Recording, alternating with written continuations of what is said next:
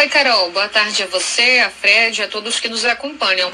Exatamente, o Ministério da Saúde anunciou nesta quarta-feira que dará início a um estudo para avaliar a necessidade de uma possível terceira dose da vacina em pessoas que receberam a Coronavac.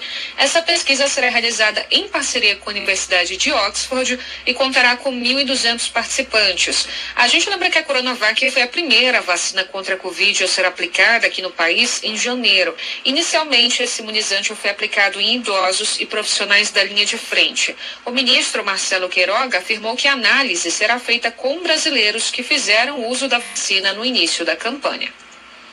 É que aqueles brasileiros que logo no começo da campanha fizeram o uso da Coronavac, né, duas doses da Coronavac, nós vamos fazer um estudo para avaliar é, uma terceira dose da Coronavac ou dos outros três imunizantes do PNI.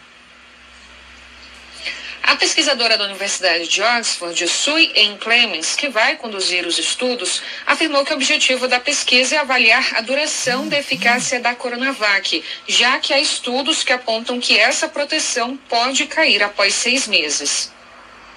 A vacina da Pfizer, da AstraZeneca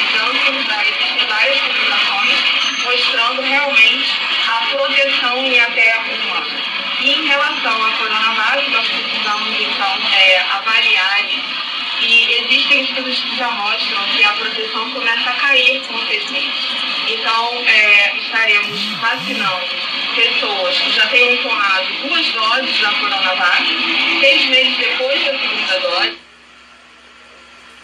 Além de avaliar o tempo de proteção, a pesquisa ainda vai analisar a intercambiabilidade de vacinas de outros laboratórios. Então, os voluntários serão divididos em quatro grupos. Um tomará o reforço com a Coronavac, outro com a Janssen, outro com a Pfizer e outro AstraZeneca. Carol.